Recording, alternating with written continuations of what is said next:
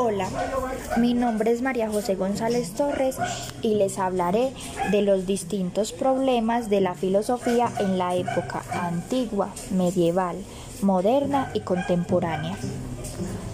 Pero primero les contaré que la mitología cambia a ser filosofía porque nos explica la teoría de un todo.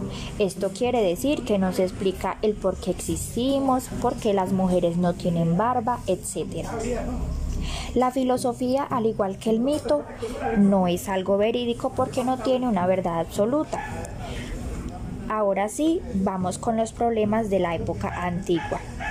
En la época antigua, los presocráticos se preguntaban cómo era el cosmo, cuál era el cosmo, cuándo se originó el cosmo, cuándo fue el origen del cosmo. Esto llevó a que le encontraran una explicación a lo antes mencionado cosmo.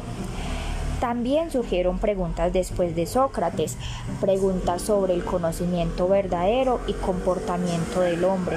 Estas preguntas eran por qué el ser humano se comporta como lo hace, qué hace que una persona se comporte de manera diferente a otra, qué hace que un conocimiento sea verdadero, cómo saber si un conocimiento es verdadero.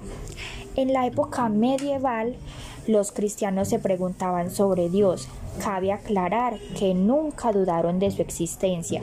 Eran preguntas como ¿qué es un Dios? ¿Quién es Dios?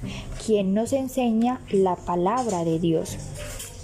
En la filosofía moderna se hacían preguntas sobre el sujeto como pensante. Esto quiere decir sobre el racionalismo. Y en esto llegaban preguntas como cómo conocemos, cómo es el ser humano, cómo debemos comportarnos, cómo debe ser el hombre.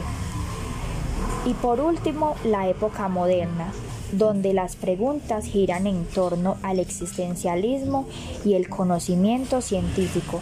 Para ser más exactos, nos preguntamos qué es la mente, por qué existimos, cuál es el sentido de la vida humana, qué es el ser humano.